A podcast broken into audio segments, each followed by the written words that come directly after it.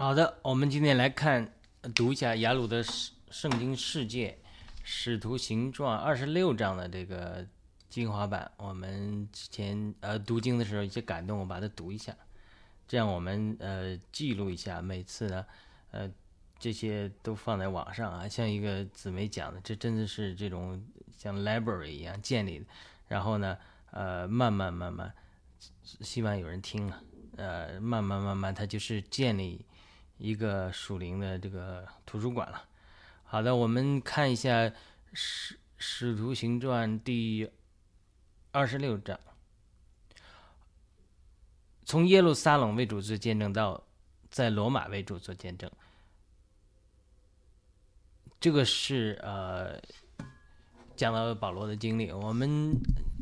上次说过了，读《使徒行传》读到后面的时候，哎，越多。越多越有感动，就读到保罗他其实在顺从神的引领，呃，去外邦人传福音的过程中，他是有一个呃慢慢学习、慢慢顺服、放弃过去的观念的一个问题。但是从耶路撒冷为主做见证，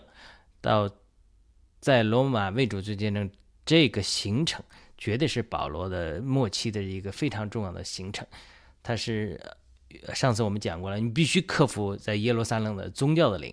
你首先你要克服宗教的灵对你的逼迫，你才能到世界里刚强的为主做见证。如果你在，因为你一任何一个新的行动兴起的时候，任何一个人被神呼召的时候，最反对你的、最先反对你的就是你教会里的人、身边的人。呃，仇敌会兴起，呃，有宗教的灵的人的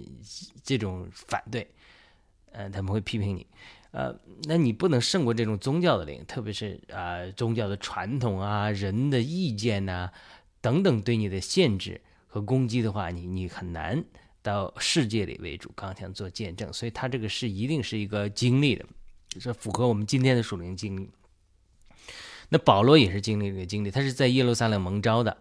呃，神不是让他做犹太人的使徒，让他做外邦人的使徒。他的呼召是呃。蒙召的地方是耶路撒冷，但他的呼召的目的地，他的完成他的呼召是在罗马为主，到外邦人的刚强做见证。但是从这个过程中，他经历了千辛万苦。我们讲了犹太人的逼迫，要杀他，呃，中间呃被罗马兵丁捆绑，然后这个风又乱吹，然后岛船又吹到岛上，差点死掉。但是最后神又又拯救他们，然后绕了一大圈。又回到呃，才到罗马，等于是说他这个旅程是非常非常艰苦的。这预表我们一旦有了个护照之后，呃，仇敌就会兴起各样的环境来逼迫我们，来打乱、打打扰我们。但是如果我们真的有从主来的先知性的话语、预预言的话语，主的话对我们有应许的话，那我们一定会走到终点。但是我们中间还是要坚持，并且放下我们的呃既有的观念。我们既有的负担，呃，好了，那我们就读一下今天的这个感动的记录了。《使徒行传》二十六章依然是在保罗人生最重要的一个转折的过渡时期，这个过渡时期就是从耶路撒冷为主做见证，到在罗马为主做见证这样一个过渡时期。那保罗本身的呼召是做外邦人的使徒，但是他一直放不下他的同胞犹太人，所以希望能够让福音更多传扬在犹太人中间去。虽然雅先知雅加布等人预言他，包括弟兄们也劝他在耶路撒冷会被捆绑，劝他不要去。而且这些人的预言说，圣经提到说是圣灵借着圣灵的口预言，但是保罗还依然前往，结果在耶路撒冷被捆绑，并且被带到罗马。这一章就是他在罗马做见证的一个经历。圣经是我们的一个教科书，它是穿越时间和空间的，圣灵可以随时借着黑白的圣经字句。就是我们一般讲的 logos，楼格斯，对我们说即时的话，呃，就是瑞玛、雷玛的话，对不对？我是一个中国人，我相信神呼召我参与中国福音化的过程。有一个韩国先知对我说：“二十一世纪是神要福音化中国的世纪。”我相信很多的中国基督徒对此都能够一定一定的认同吧。我们知道保罗在福音化欧洲上立下了汗马功劳，福音是通过耶路撒冷开始传扬。但是要传扬到欧洲，并不是一件很容易的事情。因此，审视保罗在福音化欧洲的进程中的所作所为，对于我们今天福音化中国或者其他地方都有着重要的参考价值。而且《使徒行传》被放在圣经里的一个重要目的，就是为我们今天的福音化的工作提供一个借鉴和经验。对于呃本章，我们不太明白的一句话，就是读那个到几年前读经的时候，呃讨论的一个经节，就是二六章三十二节，在亚基亚基帕王听完保罗的申诉之后，说亚基帕对菲斯都说：“这人若没有上诉于该撒，就可以释放了。”说实话，当时这句话让我受到搅扰，因因为读圣经呢，就好像看电影一样。当你进入这个电影故事的情节里的时候，你就非常关心影片中主人公的命运，希望给他们出点主意啊，帮助他们改变命运。我常常说，圣灵是最好的一个剧本写作者。他在写作圣经的时候，每一章都好像一个小小的电影一样。我读到这里，非常希望保罗没有上诉于该撒，这样他就可以被释放了。因为亚基帕王听完保罗的申诉之后，明说。亚基帕对法斯都说：“这个人若没有上诉于该撒，就可以释放了。这个保罗释放了，不是很好吗？对不对？但是保罗已经上诉于该撒了，他就不能被释放。但是中间罗马有什么法律的规定，我们还不清楚。连亚基帕亚基帕王对斐斯都都可以这样说，这语气里有着很遗憾的意思。虽然保罗极力劝说亚基帕能够信主，但是亚基帕并没有做出完全的决定。尽管如此，他的立场还是有所松动。这句话的意思是。”估计是亚基帕王希望释放保罗，但是因为保罗上诉了该撒，他也无能为力。那如果我是这边这张故事拍成电影的一个导演的话，我就希望保罗没有上诉于该撒，好让保罗获得释放。但是圣经并不是这样记录的。为什么保罗要上诉于该撒呢？神在这里面的计划是什么？除了最初保罗上诉于该撒可以帮助他脱离了犹太人的控告之外，现在却陷入了僵局。这个上诉，呃。让他继续留在捆绑之中，至至少是文字中这么讲。或者我希望神可以安排另外一种方法来帮助保罗脱离犹耶路撒冷的犹太人的迫害，但是却并没有上诉该撒。这样保罗在这里向亚基帕王做了见证之后，就可以获得释放了。圣经并没有记载保罗之后和罗马该撒的见面，也没有记载保罗是否以及。何时被释放，以及保罗最后如何死亡，我们都无从得知。只是从所谓的历史传说中知道，呃，保罗或许后来得到释放，大约在六十七至六十八年被尼罗皇帝斩首。那尼罗皇帝的在位时间是五十四到六十八年，而第一个接受基督教的罗马皇帝君士坦丁在位时间是公元三百。零六年至三百三十七年，你看了吗？这里有一大概是不到三百年的这个差距。他从三百一十三年开始接受基督教，也就是大约保罗死后二百四十五年，才在欧洲完成呃表面的福音化。我们讲表面的福音化，因为呃，就算这个君士坦丁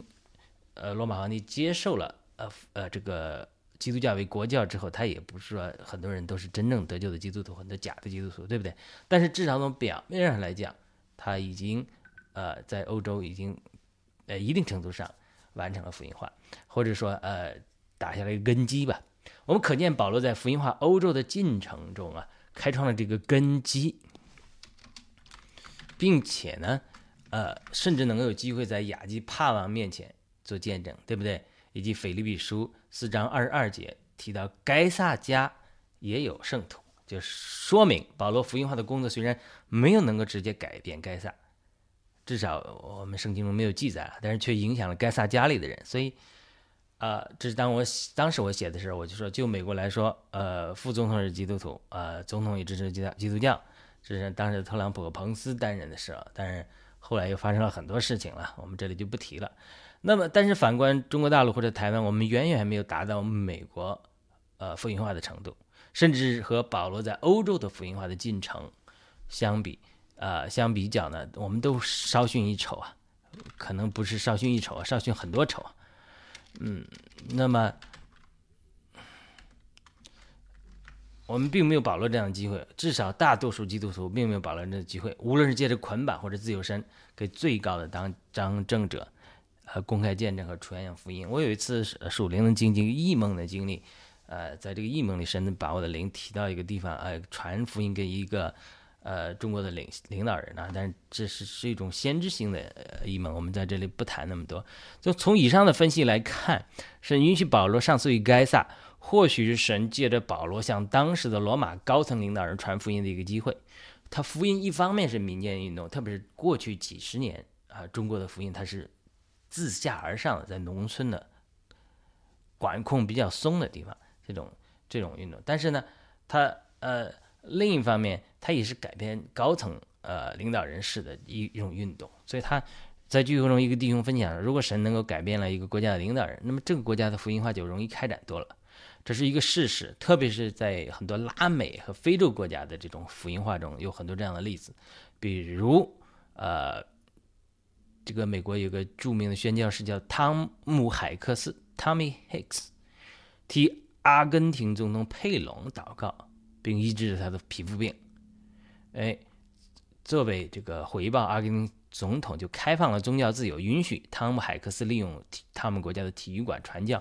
带进了阿根廷大复兴，这是阿根廷大复兴中的一个故事啊。那么，美国很多一些一些呃基基督徒啊也见证，呃像凯特科恩啊，这耶利米强生啊，安娜 Roundtree 啊，这些安娜特朗特瑞啊，这些所谓有先知性经历的人，啊，他们说他们见证耶稣从他们家里穿墙而出这种经历。那么，当然他们都是有争议的，我们。呃，不谈他们，我就是这个耶稣穿墙而过，绝对是符合圣经的。因为当门徒关在一个屋子里的时候，呃，主耶稣进来说：“你们，呃，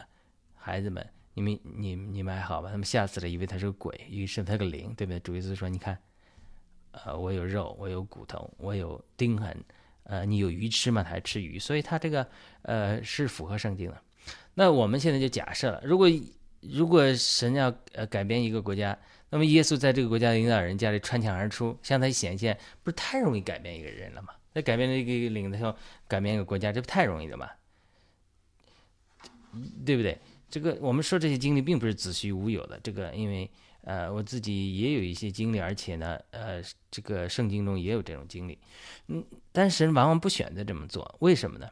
其中一个原因就是往往更乐意显现给渴慕他显现的人。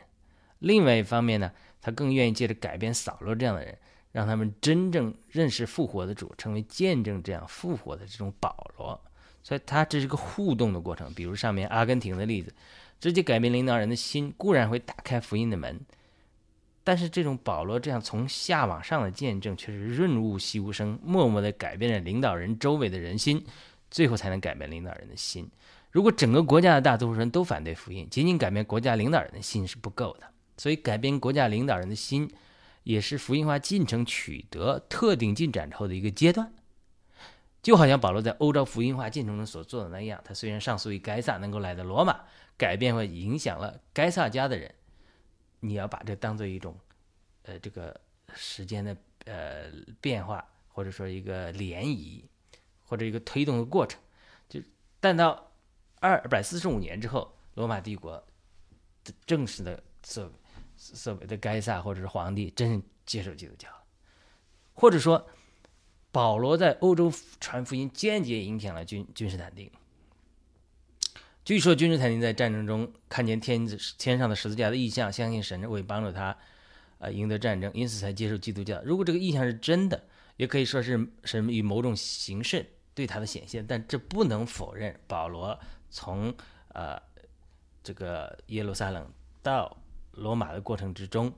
自下而上的影响周围这个环境，影响盖萨家的人，塑造了整个社会这种呃福音化的环境，然后最后呃最高领导人才接受的。如果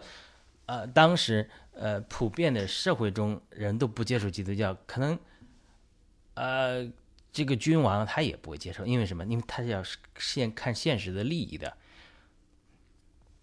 虽然我们不知道保罗有没有见到该撒，以及他如何向该撒陈明自己，但是他在对亚基帕王的申诉中，我们却可以看见其中的内容，那就是他见证他如何他在如何呃他的在大马色的经历，就是在这个经历之前，他有着十分丰富的神学知识，但是却不认识复活的神自己。当他在去大马色的路上，耶稣向他显现的时候，就完全改变了他。他从一个不认识复活的主的人，有知识道理的人，变成了一个认识复活的主的人，有经历的人。换句话说，保罗从宗教的中心耶路撒冷到世俗的中心罗马的路程的转折点，就是他在大马色的经历。相比福音化欧洲而言，今天我们福音化中国，呃，或者整个世界面的人口的基数比那个时候大多了。因为我在异幕中看到，当中国的这个大复兴开展之后，会推广到日本、朝鲜和中东，这是这三个地方是我清楚看见的。是多次给我这种意向，看到这个中国的大复兴将来怎么影响日本，大批的传教士到日本逐逐村逐巷去，呃，传教；朝鲜会发生大的变化，以及中东。会发生大的变，深深受中国的这个福音化、福音化之后的影响。所以，那对于呃我们今天呃这个韩国先知也对我讲，他说神是要使用你，但是呢，神真正要使用的是你将来帮助成全的那一批人，那一批人要传到世界各地去，然后为主做大功。所以这也是我的一个呃感动，一个呼召。它不是中国福音化，它不是一代人的事，它是几代人的事。所以现在就是神在预备这样中国的这种各样的这种外宣教士啊，所以我们需要更多的人能够像保罗一样，我们不是需要一个保罗，我们需要无数个保罗，能够经历他在大马色所经历的。嗯，因此呢，近些年以来，就是关于天堂见证啊、耶稣显现的见证，这在是有这个网上多如牛毛。这个就是一个时代的转换，嗯，中国一个牧师也特别讲到天堂神学，这是近几十年来神学的一个发展，很多人有这样的见证。为什么呢？因为以前天堂与地的这个分隔很远，很少，呃，偶尔呃神启示人一些呃天堂的情景，但是现在这几十年来，光此类的见证，普通人呃名人汗牛充栋，所以你真的去留心去研究的话。呃，按照中国一个牧师讲的，你可以开门天堂神学，专门去研究、比较这些不同的人见证，以及呃，神借着这些呃话，哪些是启示的真实的真理，哪些是真实的经历，他是可以去研究、去学习的。为什么？因为神需要很多亲自经历他复活，真的呃，对天堂有真实的经历的人，他能够去对别人这样做见证，然后让他们得知这样的经历。这，呃，这种。太多太多了，还有我，因为我还做英文的嘛，就有穆斯林写信给我，我光听说过，但是的确有人亲自写信给我讲述他怎么得救的经历。一个穆斯林家庭从来不相信圣经的，不相信耶稣基督是救主的，但是在梦中耶稣向他显现，指示他去读呃《使徒行传》某一章某一节，他就得证了，成了一个呃传道人，所以。这都是真实的经历，就是我之前提到过，我们必须像保罗一样，能够在耶路撒冷胜过宗教的灵的攻击，胜过教会里对神的新的行动不认识的人对你的反对，你才能被主带到罗马，向世俗的世界传扬福音。你同时，我们必须每个基督徒都拥有在大马色的经历，才能完成从耶路撒冷到罗马的角色过渡。我们迫切需要经历对复活的主的认识和亲身体会。才能帮助我们脱离因为宗教的灵在基奥会兴起各样的宗派的藩篱，能够刚强在世界里为主做复活的见证。我为什么鼓励弟兄姊妹去追求复活的主对你显现的经历呢？不是说为追求经历而追求经历，但是你没有这样经历的时候，你容易陷在知识道理里面，而且主是乐意啊赏赐一些渴慕他显现的人，而且圣经中讲的很清楚，很多人讨论说啊，我们不可以看见神。当然，天赋的显现是比较少的，但是也有些人也也有一些人见证经历的。我们不能说，呃，天赋就不向人显现。呃，以赛亚、呃，以西结、呃，约翰福音、约翰在启示录四章都描述到天赋显现的光景。Run Anna Roundtree 他的书中讲了很多天赋他的说话显现的情景。我相信，呃，也是呃，华人中有这个赖王秀兰也讲了很多天赋对他的说话，这都值得我们的参考。呃，虽然圣经中呃，约翰和保罗都讲到说主是不可呃神是不可见的，可是主耶稣不是这么说的，主耶稣是说清心的人有福了，因为他们必得见神。他这里讲神绝对不是讲的自己，他是神，主耶稣是神，但主耶稣当时在地上，很多人肉眼看见他了。他说的是九福里面清心的人有有福了，因为他们必得见神。所以当我们听到真的有人得到天赋的显现对他们说话的时候，也不要完全否定人家，说这个不可能的，因为神是不可见的。呃，可是主耶稣不是这么说的，主耶稣说清心的人有福了，因为他们必得见神。所以呢。呃，我的态度就是说，我还没有太多呃看到天赋显现的经历，虽然有一些模糊的、远距离的在异梦中看到天赋与主耶稣对话远远的这种经历，但是真的缺少很多人描绘那种面对面，不是面对面的，就是说在呃宝座前看到天赋，像以启示录四章描写的那种情景，我还没有这样经历。但是别人有的时候，我的态度就是说。或许我还不够清新，神还没有向我显现，我不要去定罪别人就错了。当然，主耶稣的显现，呃，有多次了。圣灵常常对我们基督徒说话，呃，这种显现或者说引领，这都是呃可以经历的。所以我们需要大马色的经历。当我们有主的显现之后，呃，我们这个人会从知识道理、宗教的藩篱中，像保罗一样，经历一个大减变。转变脱离出来，这个世界，我们 owe the world to have an encounter with God。我们需要与主有相遇的主观相遇的经历，因为我们需要向世界为主做复活的见证，这个是非常重要的。这是很多传统的教会是贬低、否认个人这种属灵的经历，长期注重知识、注重理性导致的一个结果。好了，我们之前提到过，我们必须像保罗一样，能够在耶路撒冷胜过宗教的灵的攻击，才能被主带到向罗马、向世俗的世界传福音。同样，同时我们必须每个基督徒都需要拥有在大马色的经历，才能完成从耶路撒冷到罗马的角色过渡。我们迫切需要经历对复活的主的认识和亲身的经历和体会，才能帮助脱离我们因为宗教的灵在教会兴起的各样的宗派的藩篱，能够刚强在世界里为主做复活的见证。很多呃。华人的弟兄姊妹，一个问题就是知识性太强，读经读的一大堆，但是好多人缺少在灵里的提升，也缺少与主主观相遇的经历，所以他容易被宗教的灵、律法的灵捆绑。这是我个人的观察，所以迫切这些人如果与主有一个相遇，与主相同显现一些经历之后，他会大大的改变他的呃这个。人生能够更好的为主做见证。好的，这是我们《使徒行传》二六章，我们读经，我们朗读了一下。啊，好的，呃，继续说到保罗说的话，我们为主做善功，不要灰心，到适当的时候就一定能够收成。好的，欢迎点赞、转发、帮助评论，帮助更多的弟兄姊妹能够听到这些话语。下次再会。